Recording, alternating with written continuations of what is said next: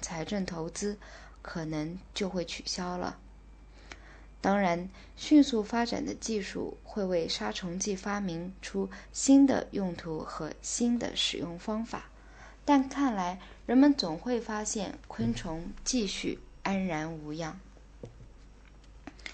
达尔文本人可能不会发现一个比抗药性产生过程更好的说明自然选择的例子了。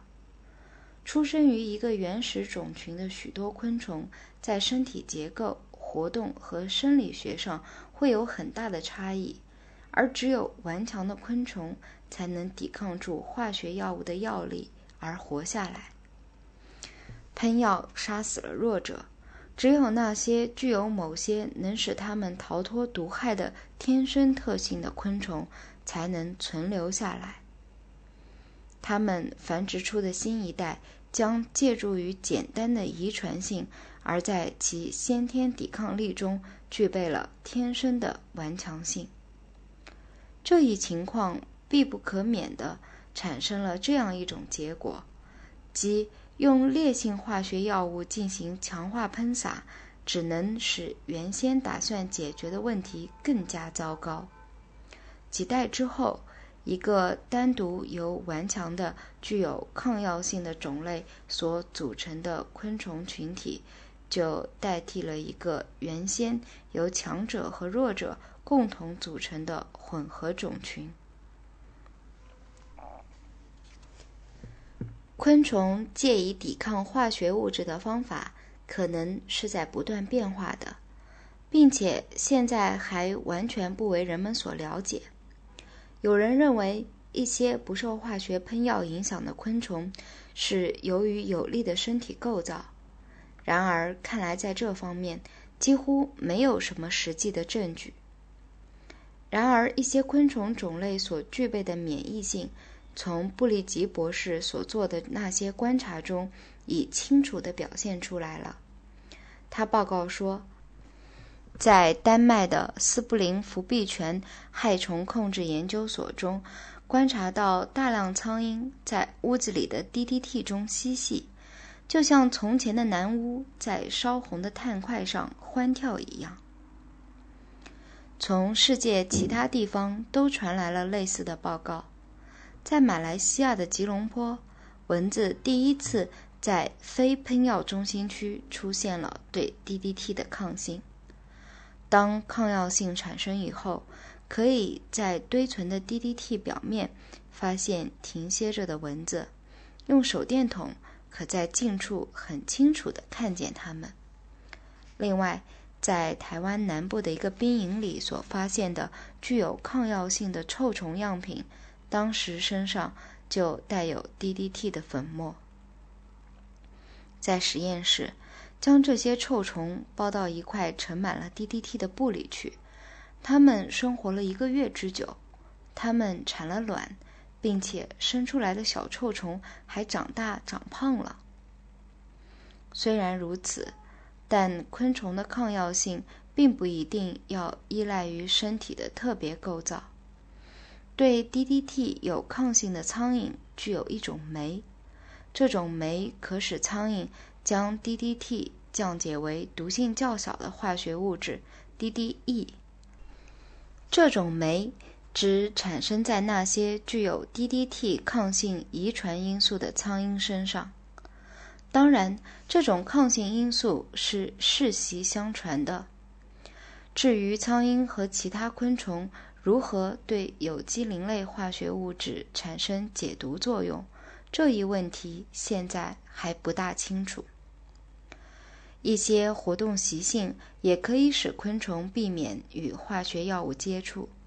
许多工作人员注意到，具有抗药性的苍蝇喜欢停歇在未喷药的地面上，而不喜欢停在喷过药的墙壁上。具有抗药性的家蝇可能有稳定飞行习性，总是停落在同一个地点，这样就大大减少了与残留毒物接触的次数。有一些疟蚊具有一种习性，可以尽少在 DDT 中的暴露，这样实际上即可免于中毒。在喷药的刺激下，它们飞离营棚，而在外面得以存活。通常，昆虫产生抗药性需二到三年时间。虽然偶然有时只要一个季度，甚至更少的时间也会产生。在另外一个极端情况下，也可能需要六年之久。一种昆虫在一年中繁殖的代数是很重要的，是根据种类和气候的不同而有所增减。例如，加拿大苍蝇比美国南部的苍蝇抗药性发展得慢一些。因为美国南部有漫长炎热的夏天，适宜于昆虫高速度繁殖。有时人们会问一个满怀希望的问题：如果昆虫都能变得对化学药物具有抗性，人类为什么不能也变得有抗药性呢？从理论上讲，人类也是可能的。然而，产生这种抗药性的过程需要几百年甚至几千年。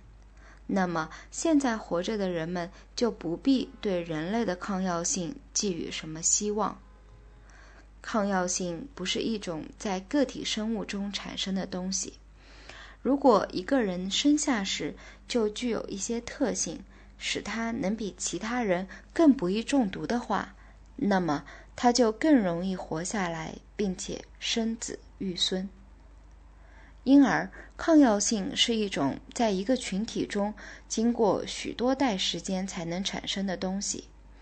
人类群体的繁殖速度大约来说为每一世纪三代，而昆虫产生新一代却只需几天或几星期。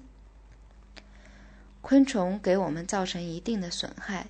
我们是多少忍受点呢？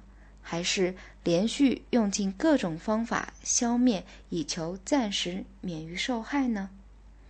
我看，在某些情况下，前者要比后者明智得多。这是布里吉博士在荷兰任植物保护服务处指导者时提出的忠告。从实践中得出的忠告是：尽可能少喷药，而不是。尽量多喷药，施加给害虫种群的喷药压力始终应当是尽可能的减少。不幸的是，这样的看法并未在美国相应的农业服务处中占上风。农业部专门论述昆虫问题的1952年年鉴承认了昆虫正在产生抗药性这一事实。不过，他又说。为了充分控制昆虫，人需要更频繁、更大量的使用杀虫剂。农业部并没有讲，如果那些未曾试用过的化学药物不仅能消灭世界上的昆虫，而且能够消灭世界上的一切生命，那么将会发生什么事情？不过，到了1959年，也就是仅仅在这一忠告再次提出的七年之后，一个康涅狄格州的昆虫学家在《农业和食物化学杂志》中谈到了最后一种可用的新药品，至少已对一两种害虫使用过了。布里吉博士说：“更加清楚不过的是，我们正走上一条危险之路。”我们不得不准备在其他控制方面去开展大力研究。这些新方法必将是生物学的，而不是化学的。我们的意图是打算尽可能小心地把自然变化过程引导到我们向往的方向上，而不是去使用暴力。我们需要一个更加高度理智的方针和一个更远大的眼光。而这正是我在许多研究者身上未看到的。生命是一个超越了我们理解能力的奇迹，甚至在我们不得不与它进行斗争的时候，我们仍需尊重它。依赖杀虫剂这样的武器来消灭昆虫，足以证明我们知识缺乏、能力不足，不能控制自然变化过程，因此使用暴力。也无济于事。在这里，科学上需要的是谦虚谨慎，没有任何理由可以引以自满。家常读书之作，感谢您的收听。